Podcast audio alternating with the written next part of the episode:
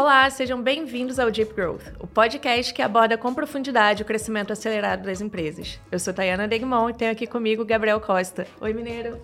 Oi, Thay. Oi, pessoal. Bom, hoje a gente tem o prazer aqui de receber o meu amigo de longuíssima data, desde os tempos da escola, Pedro Filizola, que é atual head de marketing do Brasil e do Chile da Doctoralha e foi CMO lá da Sambatec, lá em BH, durante muitos anos.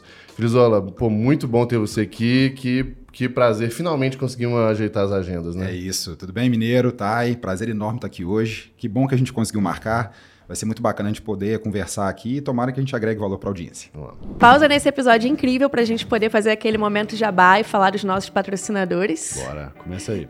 Vou começar com o Caffeine Army, que tem o Super Coffee, que é a bebida que a gente usa realmente para poder deixar a gente bem afiado dar conta dos podcasts, das empresas, fazer exercício físico. To... conta de filho também. De tudo, filho também. É, da vida toda mesmo. Eles estão com a gente desde o começo aqui, desde o primeiro episódio. E a gente curte demais o produto. Tem cupom aqui na descrição. Não deixe de conferir, porque realmente vale a pena. É, inclusive, pode mandar mais latas pra gente aí, favor, pessoal. Porque aqui do, do escritório já tá acabando. Além do Super Coffee, que acompanha a gente desde o início, a gente tem também o pessoal da Swile, que está algumas temporadas com a gente. A Swile é o primeiro unicórnio, né, a primeira empresa que se tornou ali um bilhão de dólares de, de valuation, de benefícios flexíveis, é, onde ela fornece para os seus funcionários né, um cartão. Esse cartão pode ser usado em oito categorias diferentes é aceito no Brasil inteiro, então o funcionário escolhe como que ele vai gastar o, o benefício Muita dele. Muita flexibilidade mesmo no uso, né? Exato. E aí você, então se você quer levar um bom benefício para os seus funcionários, conhece a Swile, tem link aqui na descrição. E a gente não pode deixar de falar também do nosso maravilhoso, incrível do GLA, da nossa plataforma, né, onde a gente tem é, uma comunidade né, de profissionais de marketing growth que se ajudam, que têm desafios similares, né, que aprendem uns com os outros. E junto disso, para ajudar nesse processo de aprendizagem inteiro, a gente também tem vários cursos, tem aulas. O que mais, tá? Pô, tem live, tem happy hour, se junta para os eventos. Assim, é, eu acho que é a forma mais completa hoje de você realmente crescer, se desenvolver nessa carreira de growth de marketing que tem disponível e é muito barato e num preço cima, ridículo, né? né? Inclusive tem que aumentar o preço também. Então já acessa aí growthleaders.academy, tem link aqui na descrição para todos os patrocinadores. Boa, então bora voltar para o nosso episódio bora. incrível. Uma curiosidade assim que que eu tenho é que você começou lá na Sambatec há muito tempo atrás, né? Se eu não me engano, 2006. 2007. 2007. Tinha 19 anos. e você passou por vários cargos até chegar a CMO lá.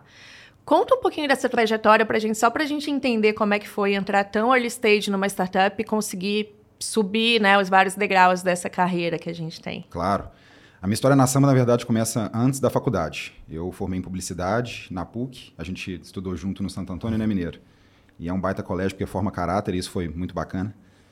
E eu, como todo moleque indeciso, antes de fazer publicidade, né, eu fui fazer teste vocacional. E aí minha mãe me indicou um profissional de confiança dela. E foi muito engraçado porque eu fiquei entre publicidade e filosofia. Imagina Boa. se eu faço filosofia, que doideira. Né? Mas acabei indo pro, pro lado mais da publicidade porque eu desconfiava que eu queria uma coisa que eu nem sabia o nome, que, uhum. era, que era o marketing. E aí, no terceiro período de faculdade, eu cansado de né, jogar bola quase que a manhã inteira, chegar em casa, dormir com a musiquinha do video show e acordar para ver malhação, eu comecei a procurar estágio. E aí, igual todo moleque que faz publicidade também, eu fui atrás de agência. E aí foi muito legal porque eu visitei algumas lá de Belo Horizonte e eu tive a certeza absoluta de que não, não era, aquilo que eu queria. e aí eu comecei a conversar com os amigos e aí um grande amigo meu, o Pedroquinha, Pedro Martini, falou: "Cara, tô trabalhando numa empresa aqui que mexe com joguinhos para celular". Eu falei: "Uai, vocês estão procurando uh, estagiário aí?" Falou: "Tamo. Pô, paga um mingau aí? Vocês têm bolsa estágio?" Tem. Pô, então quando que eu começo? Aí ele marcou uma entrevista com o Gustavo, na época com outras pessoas da empresa, e eu conversei e falou, cara, né, beleza, fez, fez sentido aqui tudo que você está falando, vamos para cima. Eu já comecei num, no, no, segundo escritório dos vários que a Samba teve ao longo da sua trajetória. E na época a empresa mexia com joguinhos para celular, impactando os games e distribuindo para todas as operadoras. E eu entrei como estagiário de conteúdo. Não é o marketing de conteúdo como que a gente tem Sim, hoje, né, é. que é muito comum. Era realmente um trabalho mais operacional e manual, a gente né, cadastrava meio que na unha mesmo os games. Mas eu sabia que em algum momento aquilo ali poderia fazer sentido. E mas, mas era samba mesmo. Já era samba, na época samba mobile. Samba mobile. E quantas pessoas tinham na empresa? Eu fui o sétimo funcionário. Olha, que legal. E desses sete devia ter três funcionários, é, três estagiários. Boa. E aí foi muito legal porque logo depois a Samba, né, nesse período que eu entrei, estava pivotando para um mercado que era muito promissor, que era de vídeos online. Uhum. Porque a tese era, a partir do momento que a banda de internet começasse a crescer, as pessoas iam, iam se comunicar para uma mídia uhum. que era muito mais dinâmica e interativa, que era o vídeo online. E a gente estava construindo uma plataforma que era o YouTube para empresas. O Gustavo uhum. conta muito bem essa história nas palestras dele. É, que tinha muita aderência para grandes grupos de mídia e entretenimento. Então, na época, a gente acabou fechando com a Band, que foi o nosso primeiro cliente. Uma história muito legal de que a gente teve que né, meio que encodar os vídeos na unha de uma noite para outra, porque eles iam lançar o Band on Demand. E deu tudo certo. Inclusive, é, visitando. Acho que quando eu tive. Acho que a primeira vez que eu fui lá no escritório de vocês, né, da, da Samba. É esse negócio da Band que tem um e-mailzinho, Sim. tipo, numa plaquinha? É Sim, isso? É, é, esse, é esse mesmo. Porque quando a gente estava construindo a nossa plataforma, o Gustavo falou: preciso conversar com algum grande grupo de mídia. Uhum. E aí ele assinava a Meio Mensagem, eu não lembro se era alguma outra revista do mundo publicitário, e viu uma, uma entrevista da Silvia Saad, que é da família uhum. né, do, dos donos da Bandeirantes. Uhum. Eu falei, quer saber, vou mandar é, uma, um e-mail, uma mensagem para ela fingindo que eu conheço. Uhum. Oi, Silvia, tudo bem? E ele fez vários testes, né? Silvia.sad, sad.silvia, s.sad. Uhum. E numa delas ele conseguiu mandar, falou, oi, Silvia, tudo bem e tal. A gente se encontrou num evento, queria aproveitar a oportunidade para apresentar uma tecnologia revolucionária de distribuição de vídeos que eu acho que tem total conexão com o que vocês estão precisando no momento. Ela foi, Gustavo, tudo bem? Provavelmente achou que realmente conhecia ele. É, esse é o primeiro hack aí, né? Exato. Super, aí, super. E aí encaminhou para a diretora de tecnologia que marcou uma reunião com o Gustavo e lá a gente né, fake it until you make it, né? A gente falou que estava tudo já pronto. já tem a tecnologia. Exato, protótipo funcional, falou clica aqui, aqui você não pode clicar e no final fecha o computador, sai correndo porque não está pronto aqui, não deu tempo. Mas conseguimos né, esse grande contrato e foi muito importante porque não eram mais os moleques da Samba Tech. Sim. Eram os moleques que atendem a Band, depois a gente conseguiu o Boticário, é, clube de futebol. E aí, nesse momento, foi onde a gente foi construindo mesmo é, esse posicionamento muito forte e a gente surfou na onda das startups lá de 2009.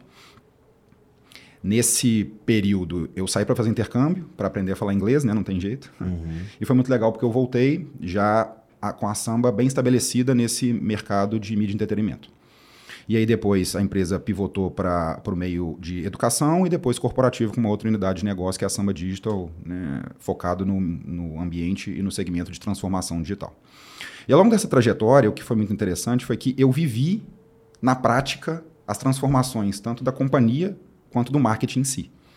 E eu. E suas, eu imagino, que é isso que eu quero mais saber, assim, como e, que foi cada etapa com sua certeza. desse processo. E esse amadurecimento, tanto da companhia quanto do marketing, passou pelo meu.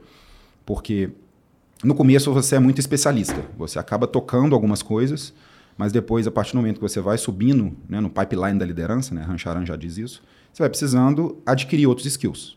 E no meu caso foram mais generalistas, entendendo mais de outros conceitos e trazendo pessoas para poder tocar aquilo que a gente né, acha que, que fazia sentido.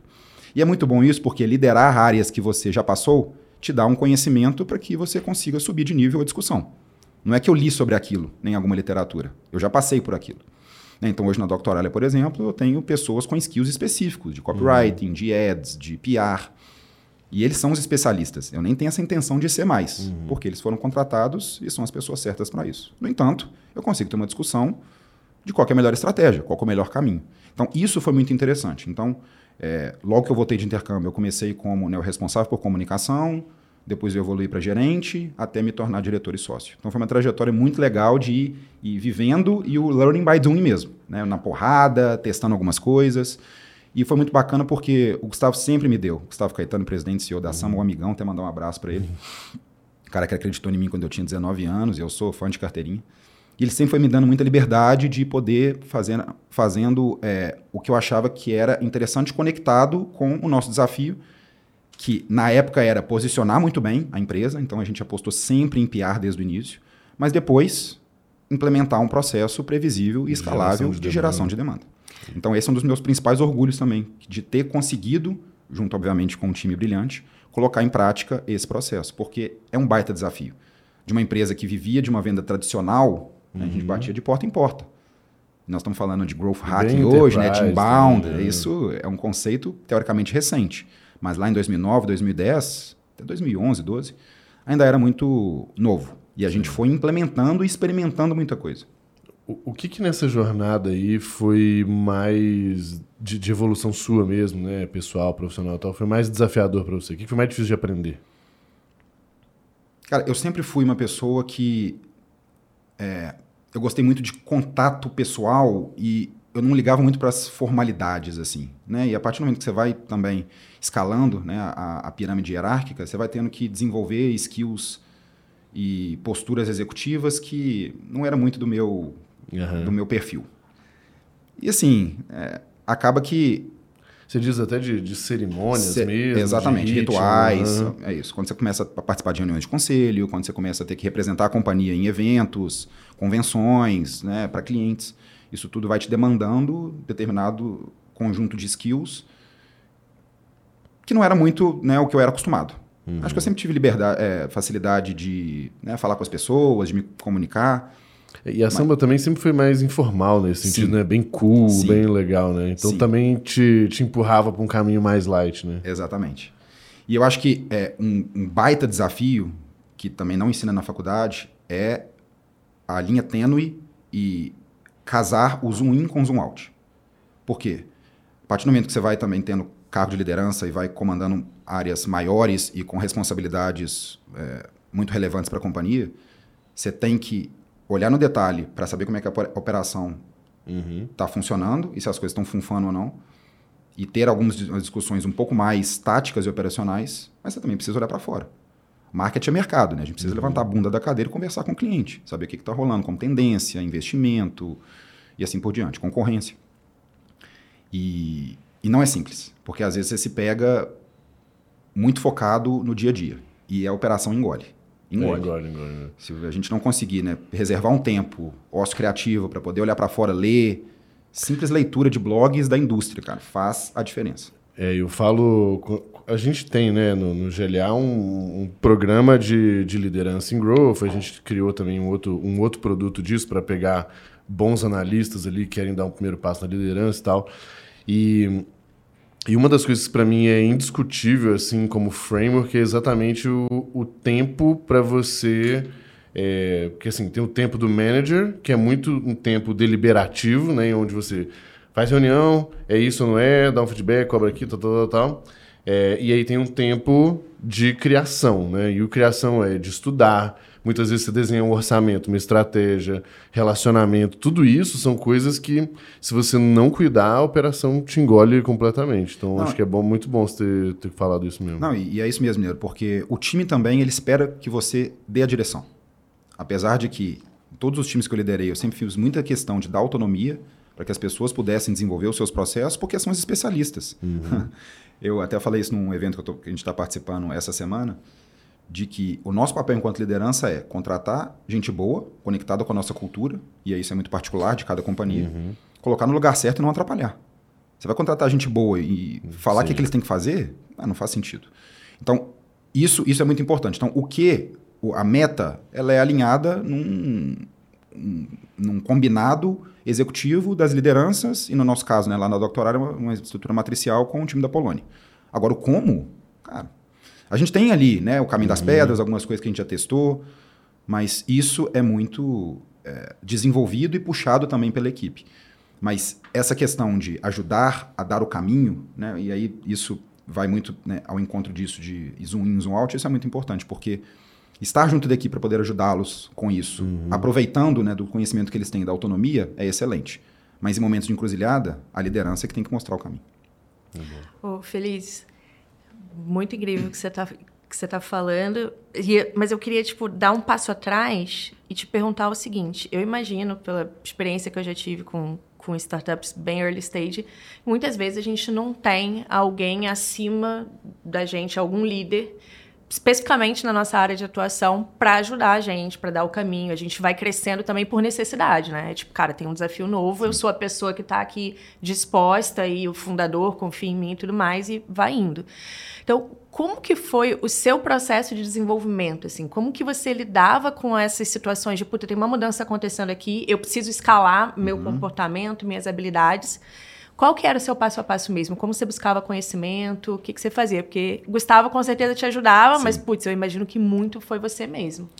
Não, sem dúvidas. É, eu tenho uma teoria própria de que é, a gente nunca perde conversando com as pessoas. E eu vou explicar por que, que isso conecta com essa, com essa pergunta, tá? Eu sempre tive muita liberdade, o Gustavo sempre mostrou, me deu a direção, me deu autonomia para poder tocar as coisas e eu acabei a, a, aproveitando, agarrando essas oportunidades e me desenvolvendo. Mas foi muito na prática. Eu sempre fui um aluno seisão lá no Santo Antônio, né? Você lembra, né, mineiro?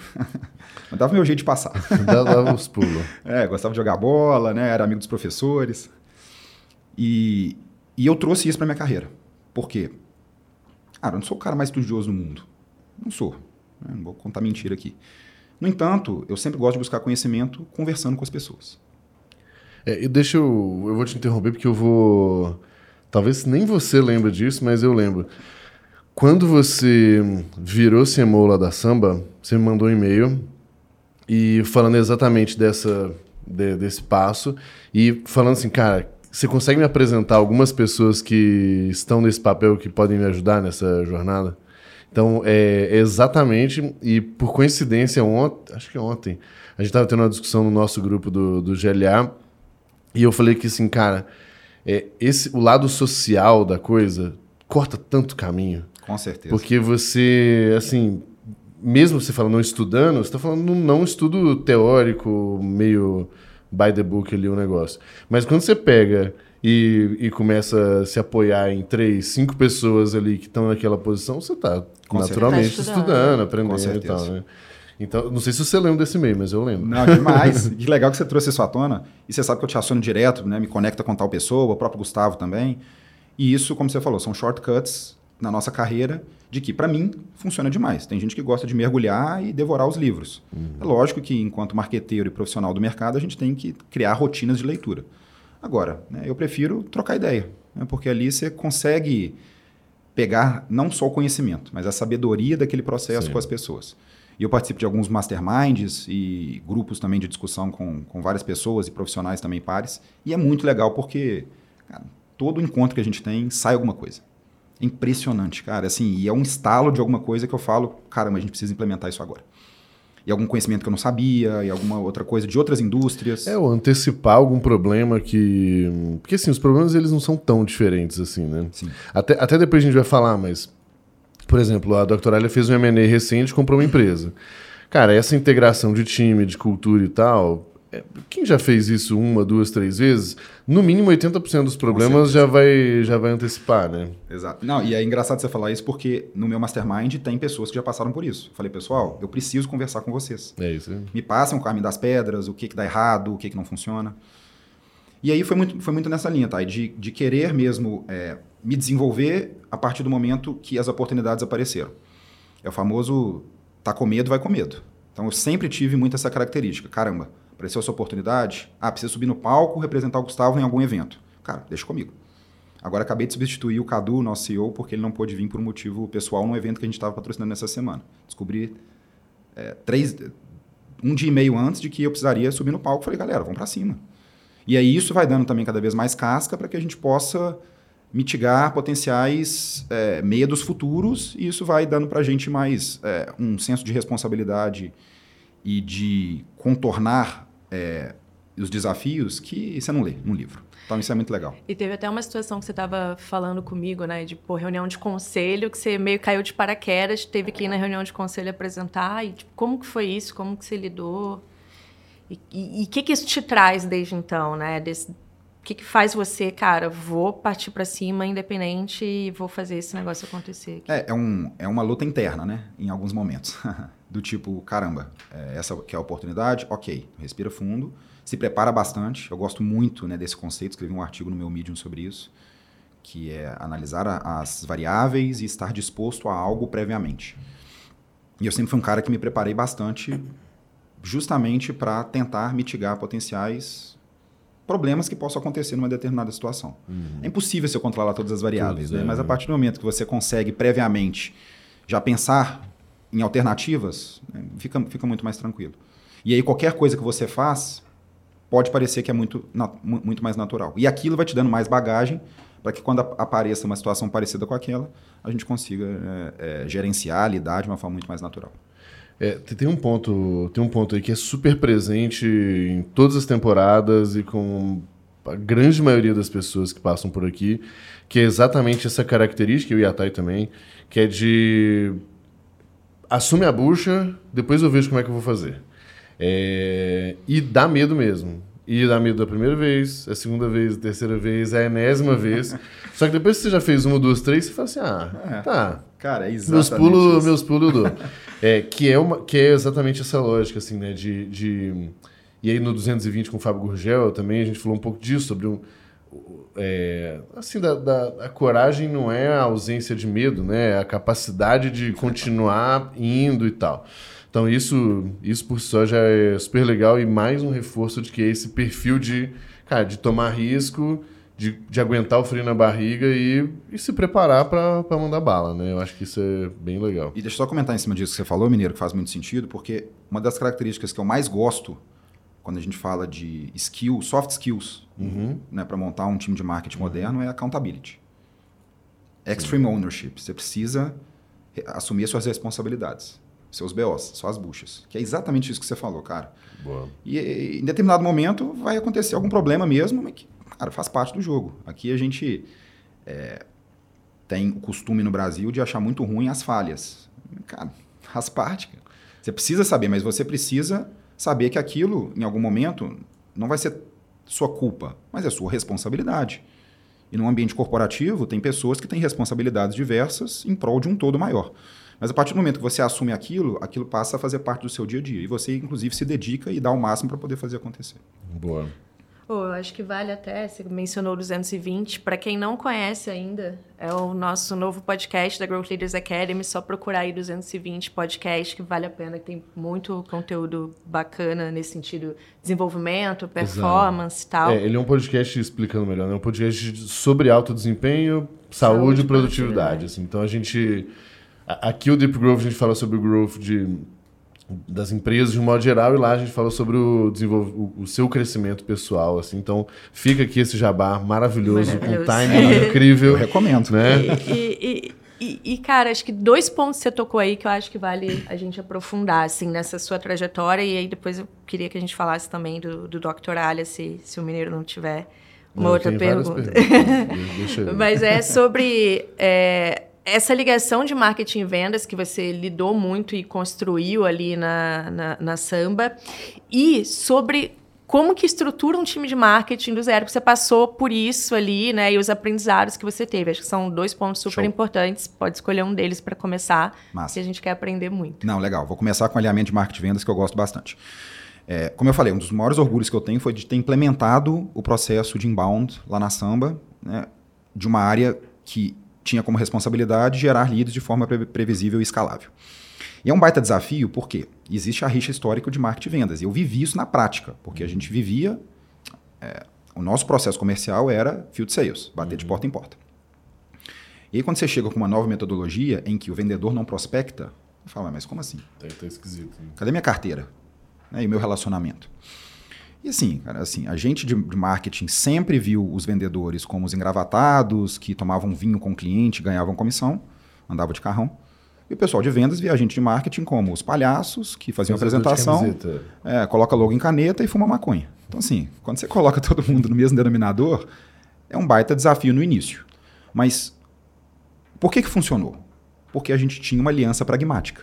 E aí Mineiro vai lembrar da saudosa professora Rosana que nos ensinou isso lá no colégio, né, a Segunda Guerra, do eixo com né, os aliados. O que é a aliança pragmática? O mesmo objetivo.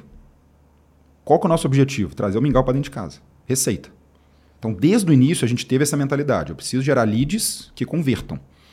E foi um desafio. Ah, pô, no início você não tem uma máquina de geração de demanda que é previsível. Então, a gente não conseguia abastecer é, com o volume que era necessário para a equipe comercial vender. Só que a liderança peitou. Falou, não, nós vamos fazer vamos desse fazer, jeito. Uhum. Então isso é muito importante até para quem está nos ouvindo, porque se não tiver um respaldo de quem está olhando de cima, cara, o curto prazo ele também ele é traiçoeiro. É, algumas transformações elas, elas exigem um, um- alguém bancando mesmo, patrocinando a coisa, né? Sim. Porque é, é, é é muito turbulento até entrar ali no, no voo de cruzeiro, né? Até Com a coisa certeza. é, equilibrar.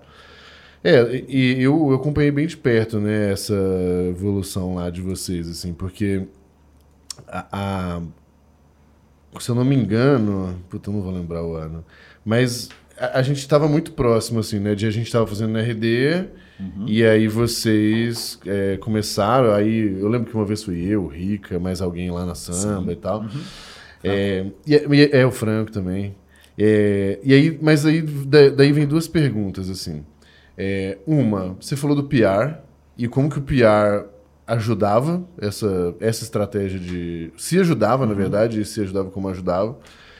E a segunda, que é aquela visão é, até mais publicitária do marketing ali, ela tem muito uma visão mais criativa, uma visão mais de campanha e tudo mais. E quando a gente vai para uma visão mais de marketing digital, máquina, previsibilidade e tal, a gente está falando muito de dados, de Engenharia. de engenharia, de funil e de coisas assim, né? De taxas e tal. É, como que foi para você essa, essa história do analítico e para o seu time também, né? Porque, porque também foi uma transformação cultural ali, né? Show. Vou começar da, do, Da- do PR. Eu não esqueci Ah, a, a pergunta do montar o time, não, tá? Tá, eu vou guardar. Tranquilo. Cara, assim, eu, eu concordo. Tem uma frase do Risk que eu gosto bastante, que é você constrói uma empresa com relações públicas e depois você mantém com publicidade. E lá na Samba a gente usou exatamente essa estratégia. A gente precisava aparecer, a gente não tinha dinheiro para gastar anunciando. E mesmo, as- e mesmo na época, é, comprar mídia, igual a gente tem hoje, que é um skill necessário, diria vital para qualquer operação de marketing, não era tão, tão comum. A gente falou, cara, então vamos pro lado mais ortodoxo mesmo, mais tradicional, que é tentar aparecer, porque o clichêzão aqui vai fazer sentido, né? Se você não Ainda é mais visto, pro você não é tipo de lembrado. venda que vocês faziam. né? Exatamente, que sempre foi uma venda enterprise. E aí, cara, eu lembro que na época a gente montou um Media Kit, bem legal, um design massa, a gente colocou ele num pendrive, na época enviar pendrive ainda era um Hoje o diferencial. pessoal fuma, né? Pendrive. É- Como é que as coisas evoluem rápido. É, e a gente fez um pandeirinho, colocando uma frase do tipo, a samba chegou para revolucionar o mercado. E mandamos para uma porrada de jornalista. Cara, aquilo deu certo. Caramba. a galera pegou o pendrive e tal, viu, e a gente conseguiu encontros de relacionamento com alguns dos veículos mais importantes. Por quê, cara? O conceito de startup na época, isso era 2008. Uhum. Não era tão difundido quanto, quanto é hoje. Então, como eu falei, a gente conseguiu aproveitar muito que as pessoas começaram a se interessar disso, os veículos de mídia ainda eram prédios né, aqui em São Paulo. Sim. Agora são salas, né? Eles época, estão sendo... Era uma época bem legal, É. sinal. Exato. E a gente começou a aparecer bastante. E, cara, a gente falou, precisamos aparecer de qualquer jeito. E era engraçado porque tinha muita matéria que era quais são os 10 aplicativos que o Gustavo mais usa? Quais são os gadgets que os CEOs estão mais usando? Falou, cara, vamos aparecer de qualquer jeito. Nosso negócio é estar tá na imprensa. Por quê? Éramos jovens, apesar de já ter grandes contas, mas a gente precisava trazer o quê? Credibilidade. Endosso, Uhum. reputação. Porque esse conceito é legal também, né? Que endosso é quem está com você e reputação é o que dizem sobre você. Ok, a gente já tinha bons clientes, mas e aí? Preciso né, confirmar que essa galera aqui realmente tem lastro. E aí a gente depois, obviamente, foi amadurecendo essa estratégia. A gente sempre trabalhou com assessoria de imprensa e para a gente foi muito estratégico porque a gente não entendia muito bem como é que era é, o modus operandi de contato com a imprensa, de como é que é um release. E, tal. e depois a gente passou a usar isso de uma forma muito mais pragmática, que é, ok, surfamos a onda, estamos aparecendo, cada vez mais conhecidos, agora a gente precisa conectar isso com o negócio. Porque é muito fácil você cair também no canto da sereia de simplesmente aparecer e gastar tempo e energia com coisa que não vai fazer sentido. Sim. Ô, Feliz, Então- uma curiosidade só rapidinho. Uhum. Eu quero muito ouvir o restante, mas a figura do Gustavo aí, como também grande porta-voz, representante da empresa, isso foi construído propositalmente ou foi orgânico, talvez até pelo jeito dele, pelas coisas, e daí depois vocês falaram, opa, tem um caminho aí, vamos investir mais em cima disso? Tá, eu diria que foi orgânico, mas sempre foi utilizado de forma muito estratégica. A história do Gustavo, ela é espetacular, porque começou com joguinho de celular, pivotou a empresa, né? Tem a história do Me Bem Apresenta um Cara Rico, que é muito legal. E no final das contas, a imprensa é o quê? Você está contando É, histórias boas, História. boas histórias. o né? tempo inteiro. Então isso ajudou muito a gente. E isso foi o pr- primeiro É, e o chamariz. Gustavo conta a história muito, bem, né? Ele é um juntos do- excelente storyteller, um dos maiores comunicadores do Brasil. Então isso ajudou muito a abrir portas, porque ele ia num encontro de relacionamento com jornalista, eles ficaram encantados com toda a história, Ele brilhava com ali. o brilho nos olhos, exato. Então isso foi, foi muito importante. Então a gente usou essa história como chamariz, essa também é uma dica bem importante, né? Conte uma história que agregue valor, que prenda as pessoas. Não inventa coisa não, pelo amor de Deus. Porque depois a- o castelo de cartas ele desmorona. E aí depois, né, como eu comentei, a gente foi usando isso de forma muito estratégica. Então tá, quais são os nichos e veículos conectados com tecnologia, com mídia de entretenimento? Case. Né, eu lembro que eh, em, alguns, em algumas discussões que eu tinha com as, as pessoas que gerenciavam a nossa conta nas assessorias, de olhar para o case e falar, pessoal, não é para falar da samba, fala do cliente. Eu quero uma frase. Esse cliente fez XPTO usando a tecnologia da Sambatec, é só isso. Porque a pessoa vai ler e fala, putz, eu tenho uma dor parecida com essa. Quem que fez isso mesmo? Ah, Sambatec. Deixa eu entrar em contato com essa galera. Então isso para a gente ajudou sempre a fazer com que a gente pudesse aparecer cada vez mais. E trazendo esse elemento muito forte de reputação. Então, esse foi um ponto que super ajudou. Eu esqueci a sua segunda pergunta. Não, aí, de- aí depois, como que isso se conectava com a parte do- da geração de demanda inbound e depois a parte do analítico, que é o Show. segundo bloco. É, é- é- é, assim, a pergunta de como mensurar a imprensa ainda é uma pergunta de um milhão de dólares. No nosso caso, a gente sempre usou uma forma mais tradicional mesmo, que é a publicidade espontânea. Né? Quanto que valeria estar anunciando naquele, naquele canal. É, a gente já tentou ver questão de inbound PR, né, de SEO, de colocar links, mas os veículos passavam a não Sim, colocar tanto isso. E sempre É. colocava era de uma outra matéria do mesmo veículo. O Então, analítico até menos do PR, assim, é mais sobre uma cultura mais de dados quando vocês começaram com inbound, assim, Sim. porque essa medição acho que é complicado mesmo, Show, sabe? é, exato. Cara, entrando já na parte de analytics mesmo, eu sempre fui um aluno péssimo de matemática e, e física. Horrível. No entanto, num, determinado momento eu entendi que se eu me conectasse com os dados e com os números, isso poderia ser um diferencial. Por quê? Eu sempre tive como pilar pessoal mesmo entregar resultado. E a gente sabe que as áreas de marketing e publicidade são as primeiras a ser cortadas em momentos de crise. E se você não provar aquilo que você está fazendo, você vai ser questionado. E como que você prova? Mostrando os dados, os números. Eu lembro né, de em reuniões de conselhos lá atrás, ter que fazer um PowerPoint bonitão para poder mostrar o que que a gente estava fazendo enquanto operação. Depois de um determinado momento, eu passei a abrir uma planilha de Excel, porque tudo era dado, tudo era número. Então era mais fácil o entra porco essa linguiça, né? Provar por A mais B tudo que a gente estava fazendo aqui, qual era o impacto lá na frente. Que é o famoso ROI, né? Cada real que você investe em marketing e vendas, o que, que me traz ali de volta. Então, assim, claro que você entende disso demais da conta, né? Eu, eu gosto muito de citar várias das frases que você já falou lá com o meu time, os vários times que eu já liderei. Mas você vai começando com alguns dados que você tem ali mesmo. Isso. Pô, o que, que a gente consegue ali mensurar que faz sentido? E a primeira coisa que a gente mensurou foi: cara, estou escrevendo no blog, a galera tá levantando a mão. Sim. Eu nem sabia que isso era inbound marketing na época. Eu falei, ah, Aham. vamos começar a escrever no blog aqui. Eu escrevi uma semana, o Liminha, que trabalhava comigo, até mandar um abraço para ele também, meu amigão. É, escrevi na outra semana. A gente falou, cara, o negócio está funcionando aqui. Vamos escrever toda semana agora? Para a gente ter dois posts? Vamos.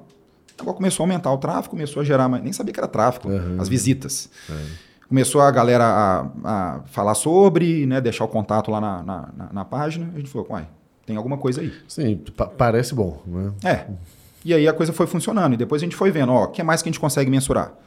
O que mais que a gente consegue mensurar, mas que conecta com o nosso objetivo? Porque é isso, né? Eu não quero ter um painel da NASA na minha frente. Eu quero olhar para poucas e boas métricas que vão me dar a direção de onde a gente tem que ir. Então isso foi sendo desenvolvido comigo e com o time de uma forma até meio que na necessidade de provar que aquilo que a gente estava fazendo realmente tinha relevância. Porque, cara, tem uma frase que eu gosto muito do Jonah Maker, que é o cara que inventou a loja de apartamentos lá nos Estados Unidos, que é metade da minha verba de publicidade é desperdiçada. Eu só não sei qual, né? metade. É. é.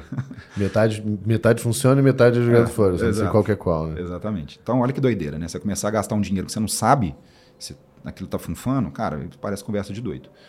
Então, eu sempre fiz questão de tentar mostrar que aquilo que a gente estava fazendo no marketing era relevante e tinha resultado. E o outro, cuidar muito bem do dinheiro da companhia. Por quê? De novo, em momentos de crise ou em qualquer momento de questionamento, eu tinha ali A sua defesa. A minha né? defesa. Uhum. E, e nem tanto pra, no, no sentido mais de, nossa, eu preciso me defender aqui porque eu vou ser questionado. É mais de, cara, aqui é o resultado, isso aqui está funcionando. Quer cortar isso aqui?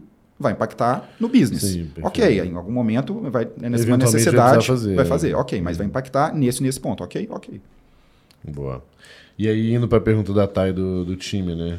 Ó, até pra gente alinhar aqui. Respondeu da Thay, depois tem mais uma do Samba Tech que a gente vai pra Doctoralha aqui. Show. Que a Thay já até virou a página aqui. já, já me dando o sinal aqui da, da mudança. Cara, é, existe dois conceitos quando a gente está falando de times que são muito importantes. Ou você monta um time, ou você herda um time. E são completamente diferentes. Eu, na samba, eu sempre montei os meus times. Na DOC foi a primeira vez que eu herdei um time. Depois nós vamos falar um pouquinho sobre isso. Mas quando a gente está montando um time, um conjunto de skills são necessárias, né? a gente pode entrar nisso aqui, mas eu acho que três coisas são fundamentais quando você está construindo uma equipe para poder chegar no objetivo, que são pessoas, que tem a ver com skills, processos e recursos. E aí vai mais ferramentas, né, investimentos. Mas, e obviamente isso conectado com a estratégia macro da empresa. Se você tem um marketplace, é uma. Se você tem uma empresa né, de, de SaaS, é outra. Se você tem uma empresa de venda direta, né, é outra. Então, a partir do momento que você entende minimamente qual é o objetivo e o que, que você precisa fazer enquanto marketing, usando esses três elementos, você vai montando as suas peças e encaixando para que aquilo funcione para poder suportar né, o que, que a empresa está esperando desse departamento.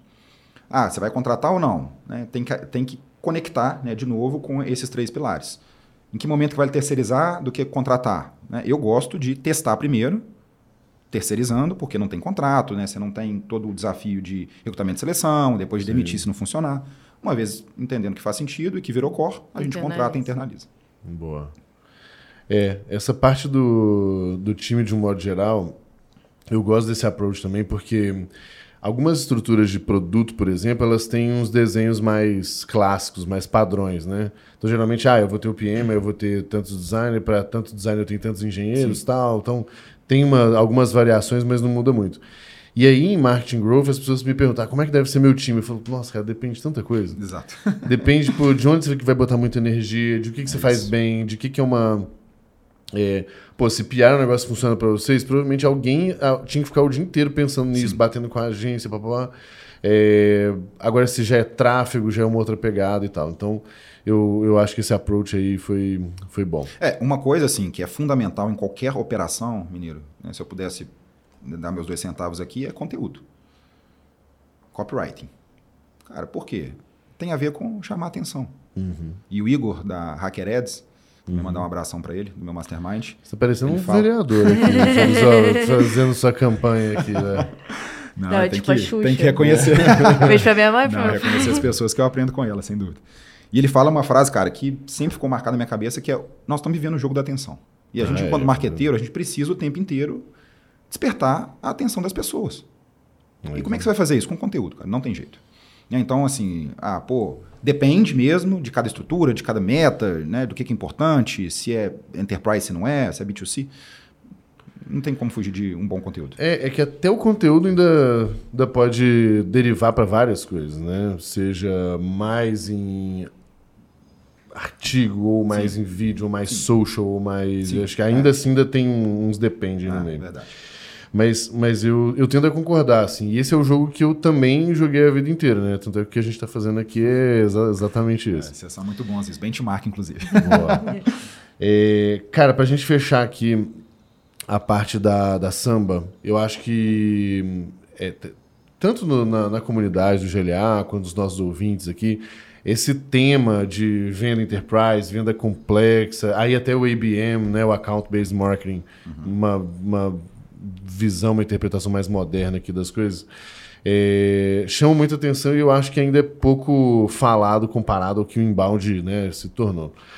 E eu acho que a gente pode ajudar essas pessoas e eu acho que tem um case super legal de vocês, da história do podcast, inclusive lá da Samba, é, que eu acho que vale a pena você contar e talvez até com talvez um você me contou rapidinho, então talvez até num nível de detalhe maior aqui do que eu sei, do que eu sei também. Show. Vamos lá.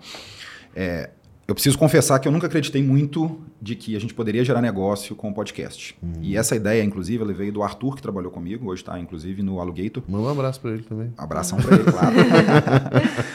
E eu falei, cara, será? Será que faz sentido? Mas enfim, né, num determinado momento a gente achou que né, sobrou um espaço ali na agenda, vamos colocar em prática. E a gente aproveitou porque o Gustavo, durante a pandemia, ele, ele fez 100 lives. Então, cara, tinha muito conteúdo. O cara, vamos aproveitar esse conteúdo de algum, de algum jeito.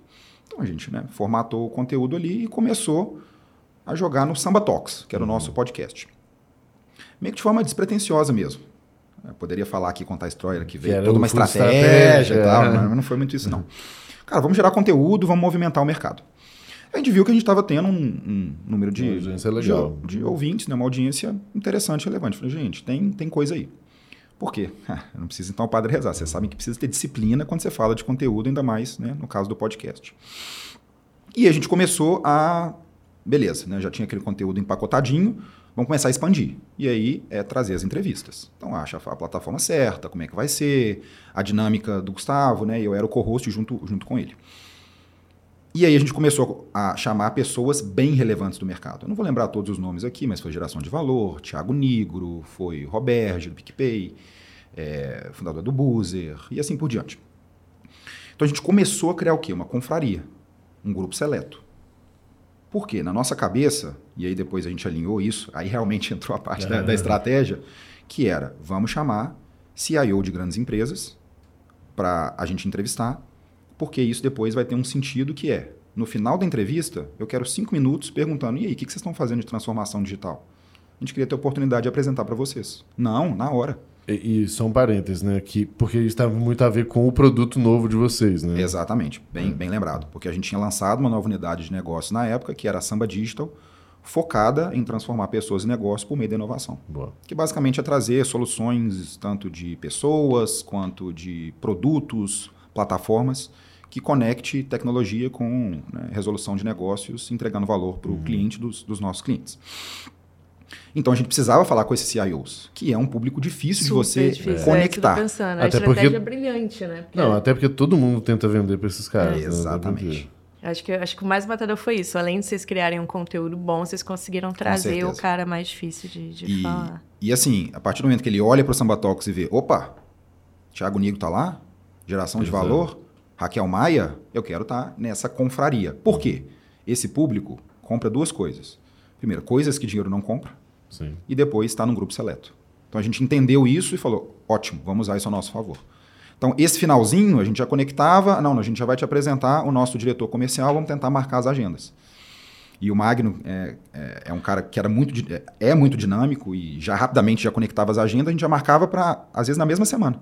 E eu participava para poder fazer essa passagem de bastão, conectava com alguma coisa que foi dita durante o podcast e era muito legal porque a gente fazia questão de tentar trazer da teoria para a prática. Então a gente estudava mesmo né, a história da pessoa, tentava fazer perguntas fora do, do clichê e do padrão, para a gente trazer um conteúdo relevante para essa, essa audiência mesmo. Esse era o, o objetivo. E as pessoas gostavam disso. E aí isso era, cara, a melhor passagem de bastão possível. E aí depois caminhava para que é, a gente pudesse apresentar o que, que a gente estava fazendo, entender um pouco mais com profundidade os desafios que eles estavam passando e, se fizesse sentido, a gente né, realmente conectava para virar uma proposta comercial. E a gente conseguiu fechar contas hum. desse jeito, com um ticket seis vezes maior do que o nosso padrão. É incrível. No fim, né, resumindo a história aqui para. Assim, eu, você tinha um convidado, gerava o lead e, ele gera seu lead lá e, e você aproveitava o timing que estava mais próximo, que estava um papo legal. Com certeza é, a conversa já tinha fluído, já estava todo mundo muito mais à vontade. Até porque eu falo que assim, ninguém gosta de vendedor, né? Não do vendedor Sim. propriamente dito, mas assim, ninguém gosta de ser abordado para comprar alguma coisa. Com certeza. É, então, se você primeiro é, fala que é qualquer coisa de venda, pronto, o cara bota os dois pés atrás e, e já sobe o um muro já gigante, é. né? Se você não, se você primeiro tá num papo, é, primeiro autêntico, porque de fato era, um, era para ser um conteúdo legal, e que no meio da conversa ele de fato entendia que vocês também entendiam do assunto ali, pronto, já ficava um, um negócio legal. Muito então, mais fluido. Muito. É, a gente gerava conteúdo relevante, a gente conectava com uma pessoa chave do mercado, mesmo que não desse né, nada para frente né, em, em termos de proposta comercial, mas abria também a possibilidade da gente poder vender como aconteceu. Né? Boa. Foi bem massa. Vamos, vamos mudar aqui de, de assunto para poder mudar? Eu só quero fazer uma pergunta aqui, gancho já para a gente mudar, que é Massa. é justamente, cara, foram 14 anos de, de samba. É uma vida. Como que iniciou o seu processo, assim? O que, que te fez perceber que, de repente, você estava chegando num, num fim de ciclo? Deve, deve ter sido, eu não duvido. E por que doctoralha? Porque eu imagino que você também poderia ter ido para uma pancada de lugar. Imagino não, eu sei que você poderia ter ido para uma pancada de lugar. Então, por que doctoralha? E aí a gente entra para falar um pouco. É, eu sou uma pessoa que sempre fui direcionado por ciclos, tá? E sempre. E assim, foi realmente uma vida, né? Um terço é, 14 da minha anos é um grande ciclo. Exato. E tem até uma pesquisa massa que fala que o tempo de permanência de pessoas nas startups mais quentes do mercado, Tesla, Apple, Amazon, é menos de dois anos. E eu fiquei quase 14. Pois é, ainda nesse mercado é mais incomum Sim. ainda, né? Então... Sim, então não é muito comum. Mas é porque fez sentido para mim. Eu sempre fui abrindo e fechando ciclos e aquilo foi me ajudando a trazer minha motivação e aquilo que funcionou. Mas chega um momento que a gente entende que não fazia mais sentido. Eu entendi, né, que isso não fazia mais sentido. Acho que eu precisava oxigenar, a samba precisava oxigenar, e assim, né, abrindo aqui a cozinha, eu precisava entender se eu sabia fazer uma coisa diferente. Uhum. Então, essa foi uma motivação pessoal muito forte. É, e eu poderia também aqui romantizar, que foi toda uma conversa com a doctoral, mas eu fui abordado mesmo por um headhunter. Não, mas assim, é, não, vamos, vamos lá. Foi. É Mas ainda assim. O, o, processo em si, na verdade, ele foi um processo longo. Sim. Um processo de. Até das conversas lá, enfim. De. É, faz sentido mais um ciclo, Sim. não faz, olho para o lado ou não olho. É, para que tipo de lugar eu vou olhar, que tipo de negócio eu vou olhar. Então, entre o o Red, antes do Red Hunter ali, teve um, um, longo processo, na verdade. Não, sim, né? sim. Não, até, gente... até de conversa com outras empresas com certeza. também. Né? Não, com certeza. E a gente bateu muito papo, né, Mineiro? Você foi um cara decisivo, então, mais Boa. uma vez, você sabe tanto que... Coach mineiro em ação. É, exatamente, eu vou, meu sonho, vou virar coach só. Não. Não, você sabe da sua importância em todo esse processo e em todas as dicas que você sempre me dá. Mas, é... sim, né, não, é, não é uma coisa simples, né? Também não quero simplificar um processo que é doído porque é um rompimento, querendo ou não. Mas acho que a partir do momento que você sente que é, é a decisão correta, as coisas passam a ser muito mais simples. Sim. Porque a batalha interna ela já foi vencida. Então acho que foi muito mais nessa, nessa linha. Sim, é, a partir do momento que você entende que o seu ciclo encerrou, você acaba naturalmente olhando para outras alternativas. E se, se não, quando, quando isso acontece, né, um ponto importante que eu sempre trabalhei pessoalmente como valor é precisa fazer sentido enquanto negócio, precisa acreditar no uhum, negócio. E no primeiro approach que eu recebi, não botei muita fé não. Cara, não sei, mercado de saúde. E é engraçado porque lá em casa meu pai é psiquiatra e minha mãe é psicóloga, né? Então eu vivi esse mercado uhum. da saúde quase que né, durante minha, minha vida inteira. Mas quando eu comecei a conversar com as pessoas lá de dentro, aí eu vi que, putz, é isso que eu queria ter. O que, o que te chamou a atenção? Fez sentido. Então, tem três pilares, tá, que sempre me fizeram ficar na samba e que também me fizeram né, mergulhar de cabeça na doctoral. Tá. O primeiro deles é trabalhar com pessoas que me inspiram.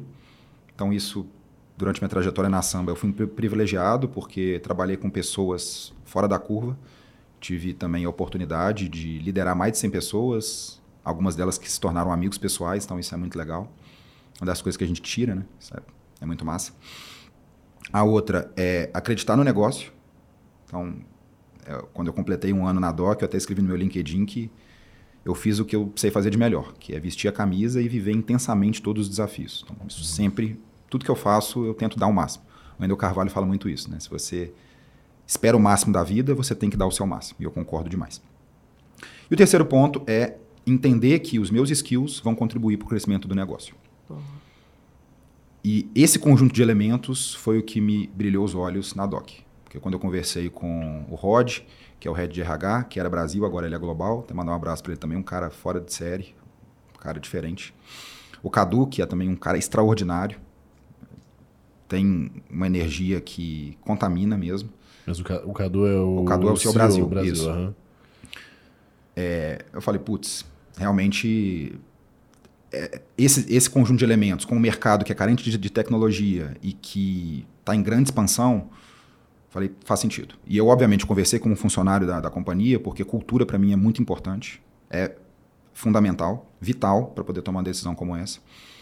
Conversei com minha chefe polonesa também e vi que teriam algumas coisas, alguns elementos nesse desafio que eu queria muito viver. E isso, obviamente, né, que eu não tinha vivido antes também, que seria um desafio, mas que, muito na linha do que a gente já falou aqui, né, eu estaria muito disposto a enfrentar. Tomar o risco. Tomar o e risco bala, né? e ir para cima. E foi muito legal porque teve diversos, e a gente vai explorar isso provavelmente aqui, né, mas tiveram diversos pontos que, cara, eu não sei o que fazer. E o primeiro, e talvez o mais importante deles, é como chegar numa empresa. Uhum, Nunca é. tinha feito isso. Então, conversei com você, conversei com outras pessoas, conversei com a Dafna, que é uma diretora da Nike também, então mandar um abraço para ela também. Foi... Ah, ô, ô, Jess, Gente, todo mundo audiência- mencionado aqui, sintam-se É, abraçados. não, e por outra favor. coisa, essa audiência vai ser boa, porque você vai ter obrigação de mandar esse episódio pra todo, todo mundo, mundo. verdade, verdade, e aí favor. vai puxar pra cima a audiência. Obrigado. É, que foi uma das que a gente entrevistou no Samba Talks também, e criou uma relação muito próxima. Ela é fora da curva, espetacular. Me deu algumas dicas, né, porque foi isso. Eu herdei um time, né, eu cheguei numa empresa. Como é que você se apresenta? O que, que eu tenho que falar? Com quem que eu tenho que conversar? E É como você ganha confiança, Sim. como que você planeja. Como enfim. que pla- é, exatamente, todos os, os elementos.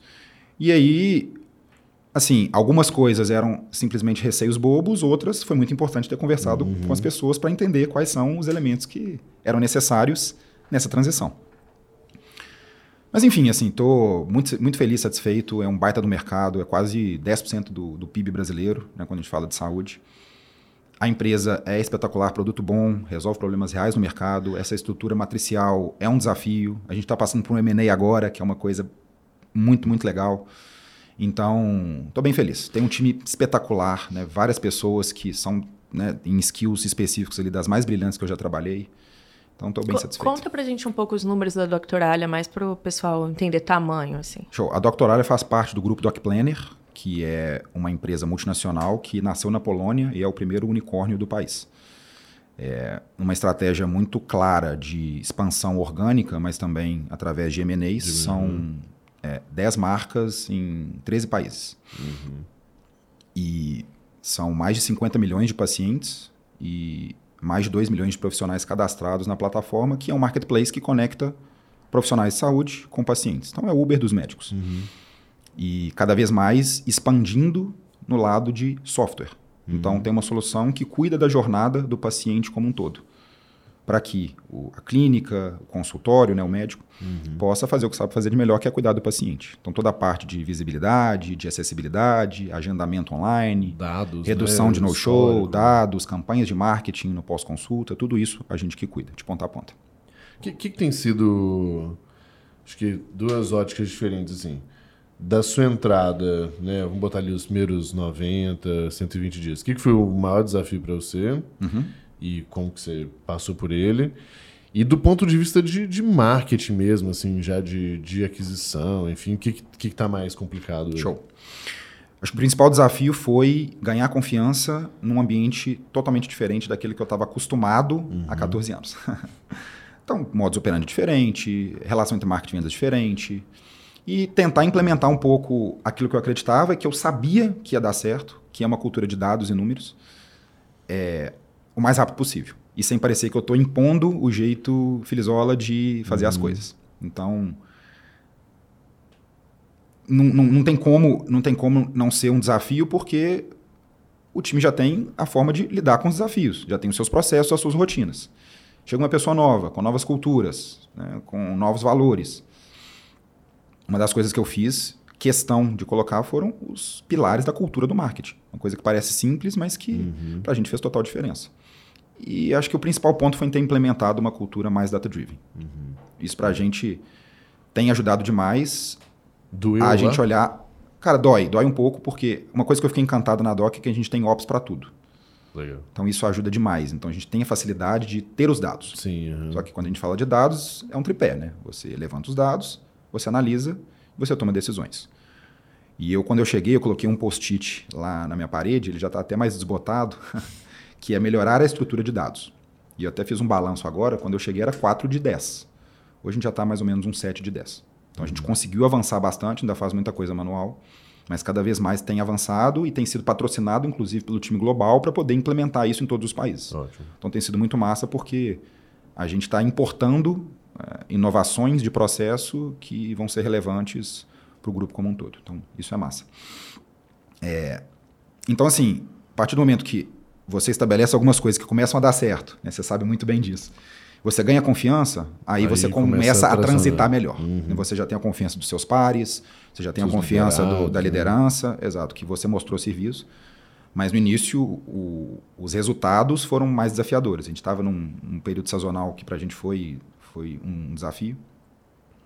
Mas conseguimos depois rapidamente virar o jogo e estamos num crescimento exponencial, o que me deixa muito feliz porque o time tem pegado o boi pelo chifre e feito acontecer. Muito bom. A gente tem, tem vindo de quatro, quatro, cinco meses seguidos de recorde todo mês. Eu falei com o marketing que agora o melhor mês é sempre o próximo. E a galera comprou isso e está com sangue no olho para fazer acontecer. Muito bom. E agora você, falando do desafio atual ali, é, sabendo um pouco das coisas lá de dentro, que vocês compraram uma empresa nova e aí tem todos os aspectos de integração de time, cultura e tal. E aí, até um pouco do M&A, assim, conta um, como que foi. É, eu não quero aqui também romantizar um, e simplificar um processo de M&A que é complexo, né? foi um ano de negociação, porque é, o que eu falei aqui de mercado é fundamental. A gente, enquanto marqueteiro, mas obviamente enquanto liderança, também tem que olhar o que está rolando. Uhum.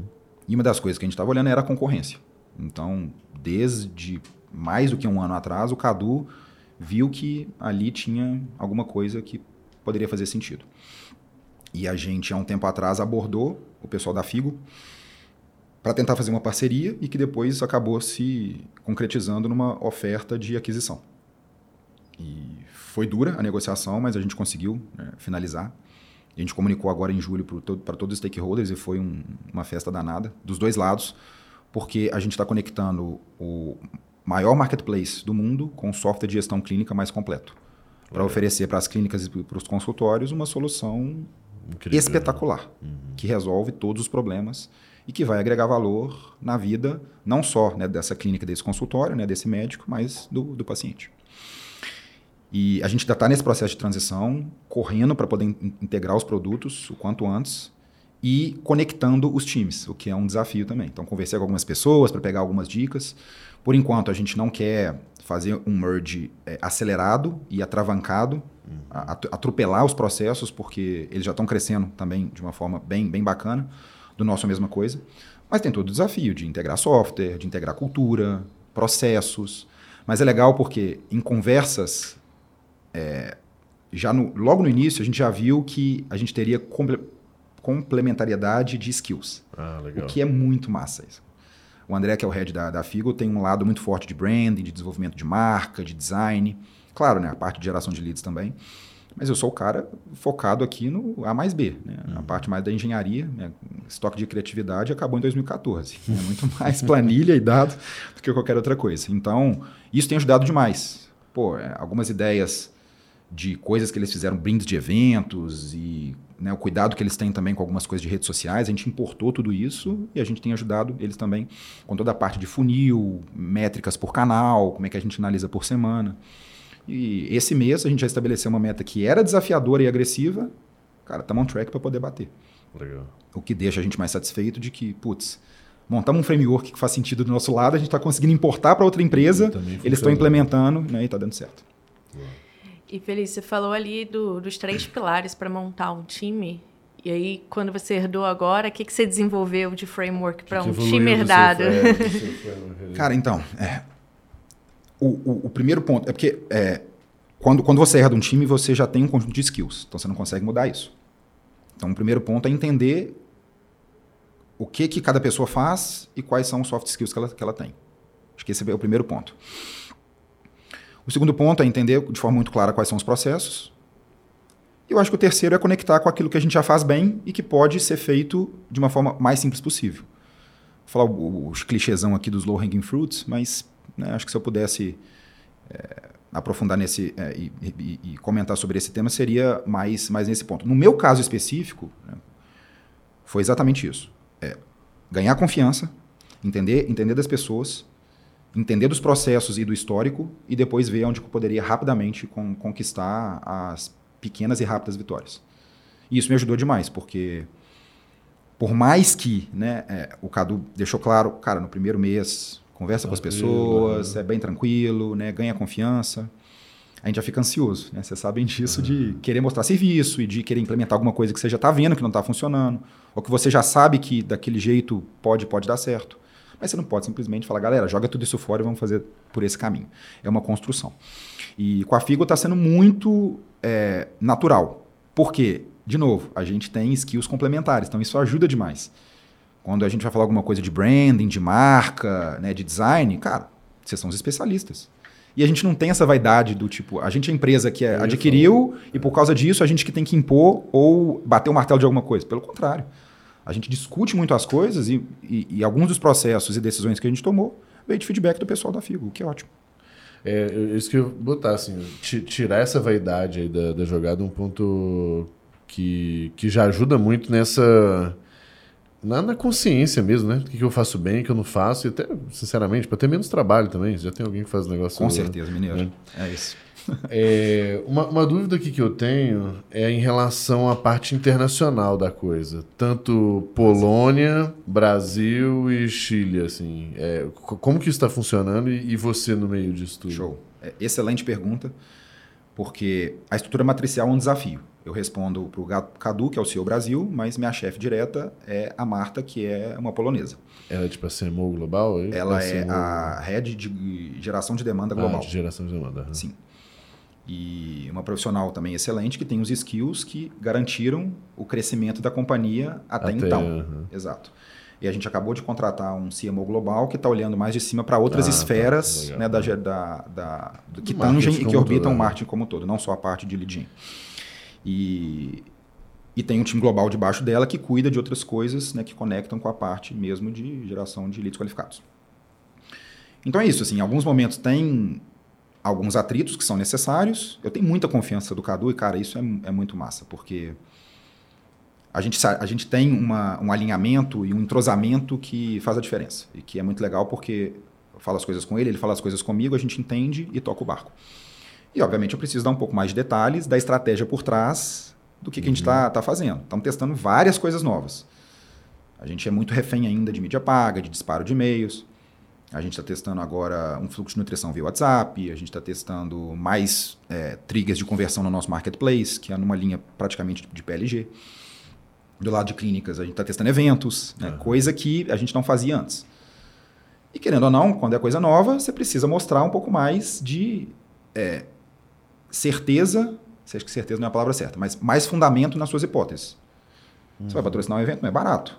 E eu sei que não é barato. Mas, cara, a gente precisa fazer, fazer isso acontecer. É, precisa ter, no mínimo, um bom racional no processo. Isso. Né? Eu acho é que isso. talvez seja isso. Né? É isso. É... E uma outra cultura. É, querendo ou não, assim. É, acho que inglês nem é, nem é tanto desafio. O grande ponto é alinhamento de comunicação em alguns momentos. Uhum. É, é, discussões, às vezes, um pouco mais quentes, que precisam acontecer. Mas, cara, no final das contas, a gente está lutando pela saúde e pelo sucesso do business. Então, né, a gente senta numa cadeira executiva como essa, a gente tem que saber lidar e enfrentar esses desafios. Mas é muito massa, porque eu queria viver isso. E eu tenho vivido realmente na prática e a flor da pele como que é gerenciar é, e, e fazer, nesse caso, zoom in, zoom out com o time, filtrar algumas coisas que são discutidas no, no, no global também para passar para a equipe da melhor forma possível, mas também ser um porta-voz, um defensor de tudo que a gente está vivendo e de coisas que estão doendo no nosso dia a dia, da nossa rotina, para poder pedir ajuda. E Boa. patrocínio e soluções né, do time global. Muito bom. Quer fazer a última antes da nossa clássica última, na verdade? Fazer a penúltima? é, eu acho que eu, eu, entendi bem aí a questão dos desafios com, com Polônia e, e né, estrutura Brasil. matricial, mas entre Brasil e Chile, assim. Tem muita diferença nas alavancas de crescimento, nas estratégias para cada mercado ou é muito próximo? É próximo, tá? Assim, a gente hoje, como canal de aquisição, como eu falei, né, o nosso marketplace, que é o nosso PLG, é um dos principais. A gente tem um braço de referral de clientes indicando clientes também, que é, que é, muito, que é muito bom e disparo de e-mail e mídia paga. Essas são as nossas vaquinhas Isso funciona para os dois mercados. Isso funciona para os dois. E o que é muito legal é porque a gente troca figurinhas entre as operações o tempo inteiro. Então, é, individuais, que é o que a gente vende para o médico especialista, e clínicas, que é o que mais se, se assemelha ao, ao, B2B, já faz esse intercâmbio e Brasil com Chile o tempo inteiro. E você tem dois times de fato, um time no Brasil e um time no Chile, e você lidera o pessoal do Chile a partir daqui. É isso. São pessoas que moram em Curitiba, é, mas mo- moram no Brasil, mas atendem, atendem o Chile. Ah, tá. Obviamente tem particularidades do mercado que são específicas, e a gente precisa cada vez mais entender governo, é, referendos, próprio é, poder aquisitivo, formas de pagamento, tudo isso né, a gente tem, de novo, né, enquanto marqueteiro entendendo o mercado, tem que colocar na mesa para poder tomar as decisões. Mas a partir do momento que você tem um time que atende diversos produtos em mais de uma operação, esse intercâmbio ele é sempre muito positivo. Legal, boa. Boa. Cara, o papo tá muito bom, só que a gente tem que respeitar essa agenda cara aí, senão a gente não vai conseguir fazer o Pix no, no- no valor que o Feliz Zola sacanagem. É, bom, como você sabe, a gente sempre termina aqui os nossos episódios. Aliás, a gente vai ter duas perguntas extras aqui, exclusiva lá para quem é do, do GLA. É, então a gente vai terminar agora e aí fazer mais duas perguntinhas. Show. Mas pra gente terminar esse agora, é, a gente sempre termina perguntando, pedindo três indicações, na verdade, de conteúdos. E aqui pode ser tanto livro, curso ou pessoas para seguir, tanto faz. Mas três conteúdos aí que você entende que foram importantes para sua jornada, para o seu desenvolvimento profissional, pessoal, e que os nossos ouvintes aqui podem aproveitar também. Show. O primeiro deles, talvez o mais importante, é o Deep Growth. Ah. Ele quer mandar um abraço pro pessoal do Deep Manda, manda um abraço pra gente aqui. Um abraço aqui pra todo mundo que tá no, com no certeza. backstage aqui. Não, mas sério, cara, assim, é um conteúdo de altíssimo nível e, cara, todo episódio que eu assisto, eu anoto alguma coisa que eu faço questão de levar os alinhamentos que eu Que tenho pro time. legal, Então, acho que esse é o que primeiro deles. Eu vou indicar dois livros que fizeram né, a diferença em determinado momento da minha vida, da minha carreira, que foram muito bons, que é O Poder do Hábito, que é um clichêzão do Durg. Mas, cara, assim, acho que a gente gosta muito, eu particularmente, de rotinas, que são formas que a gente tem de ter gatilhos de hábitos para gastar menos energia. Né? E você entender qual que é a lógica por trás disso é sempre legal. E eu li um recente que é o Essencialismo, que foi muito bacana, adorei. Porque, cara, a gente não- é uma pessoa, enquanto seres humanos, essencialistas em hipótese alguma. A gente quer ser multitasking, fazer um tanto de coisa e acha isso lindo. E no final das contas, a gente tem que focar no que é mais importante. E uma frase que me chamou muita atenção, porque a língua, né, o nosso idioma, foi o único que inventou, colocou o S na palavra prioridades. É. É, a prioridade é uma só, né? E a gente adora falar de prioridades. Então, é cavalando, empilhando tarefas e no final das contas a gente tem que ser cada vez mais pragmático, né, de acordo com o que que a gente acha que faz sentido para nossa vida, para nossa carreira. Muito massa. Eu quero aproveitar então isso aqui pra gente terminar com a, com a piadinha, porque eu ganhei o essencialismo, então eu quero mandar um abraço aqui pra, pra Tamara, que Aí, foi ó. quem me deu o essencialismo Viu? de presente e ainda não ainda tá na minha listinha ali. A. Tamara, presente cirúrgico. É, Gabriel então- precisa desse livro. Pois é, eu preciso- só que eu preciso ler, né? Que Cara, ganhar só ele não. mas, mas sabe o que é louco? Porque às vezes as pessoas. Eu dei esse livro pro Max também. É, e, e, em geral, acho que o pessoal fica com uma noção de, de que essencialismo é sobre fazer menos, mas não é. É sobre como você consegue fazer, tipo, o melhor, sabe? Sim. Assim, realmente focar no que é relevante. É muito massa e dá trabalho você, você conseguir fazer isso, na verdade. É, eu acho uma ótima recomendação. Vou subir ele na minha Viu? lista ali, porque. Não, mas ótimo. Cara, pô, animal. Aliás, antes da gente terminar, temos que, né, a Jéssica tá aqui no backstage aqui. Pessoal, se tá no YouTube, tem que curtir, Sim. tem que eh, se inscrever no canal, tem que compartilhar e tudo. E se tiver aqui no Spotify ou qualquer outro player, tem que dar as estrelinhas lá, porque pra gente. Cinco, cinco, por favor. Cinco estrelas, é, não, não vem como micharia, não. Cinco estrelas, é porque é super importante pra gente espalhar mesmo a palavra do, do Growth. Isso aí. Certo? É então, isso. cara, muito obrigado, pô, maravilhoso. Temos mais duas perguntinhas aqui exclusivos lá pra comunidade. Valeu, valeu, Taizita. Obrigada, feliz. Pessoal, obrigado demais pela oportunidade. Você sabe o tanto que eu admiro vocês. A gente tem uma relação também pessoal espetacular. E, cara, o papo aqui sempre é muito bom, me senti muito à vontade. E, mais uma vez, tomara que a gente consiga agregar valor para o pessoal que está nos certeza. assistindo. Certeza. Valeu, meu caro. Tamo valeu, junto. gente. Abraço, gente. Até a Valeu. próxima, pessoal. O Deep Growth é um podcast patrocinado pela Cafeinarme, Swile e GLA. Se você quiser conhecer melhor nossos patrocinadores, tem link aqui na descrição. Você também pode ter acesso aos minutos extras desse episódio pela nossa plataforma do GLA. Além desse conteúdo, lá você ainda tem acesso a aulas, cursos e networking de alto nível para acelerar o crescimento da sua empresa e da sua carreira em Growth. Uma, uma ou várias perguntas muito relacionadas à trajetória para CMO. E aqui, vamos, vamos pegar mais ali daquela etapa já de um, de um gerente, de um coordenador que quer seguir essa carreira indo mais para executivo.